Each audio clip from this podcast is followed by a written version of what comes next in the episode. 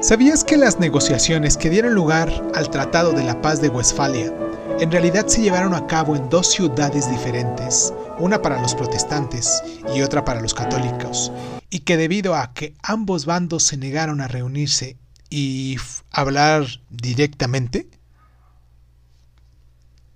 en el invierno de 1648, exhaustas tras 30 años de guerra y devastación, las principales potencias europeas se reunieron en la provincia germana de Westfalia para preparar el cambio de un tratado de paz. Esta guerra de los 30 años había empezado como una disputa religiosa entre los católicos y los protestantes en lo que actualmente hoy es Alemania. En Westfalia, los poderes europeos decidieron que la religión ya no podía seguir siendo un motivo de enfrentamiento. Entonces, cada estado, acordaron, deberían tener derecho a elegir cuál sería su propia religión y a determinar su propia política exterior.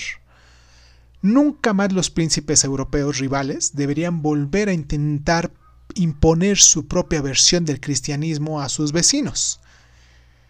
Lo que es aún más importante es que ese tratado significaba el principio de la soberanía nacional que ha servido de guía a la política internacional hasta nuestros tiempos.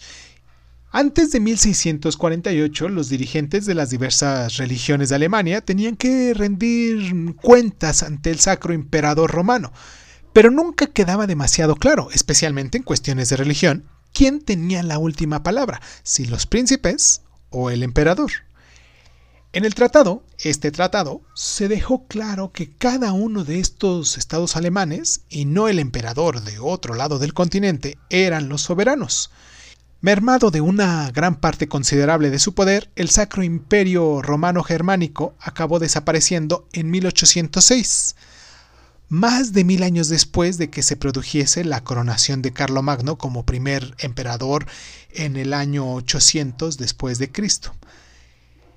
El concepto de mm, soberanía nacional acabó con los enfrentamientos religiosos y también ayudó a la, estabilización de Europa, pero obviamente no puso fin a las guerras. Los príncipes europeos simplemente terminaron por encontrar otras razones, aparte de Dios, para seguir enfrentándose. De hecho,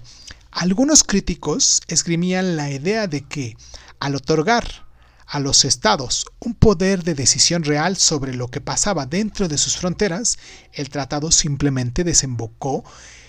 una mayor rivalidad entre los países europeos y contribuyó a la desunión de lo que era Europa. La noción de la soberanía, argumentaban, también dio a los líderes del mundo una excusa para mirar hacia otro lado cuando se producen terribles abusos contra los derechos humanos en otros países. Y para bien o para mal, el concepto de soberanía nacional sigue siendo uno de los pilares de derecho internacional actual. ¿Sabías que Adolfo Hitler se refería al régimen nazi como el Tercer Reich alemán y que según sus criterios el primer Reich había sido el Sacro Imperio Romano y el segundo la breve monarquía dirigida por el Kaiser en el año de 1871 al año de 1918,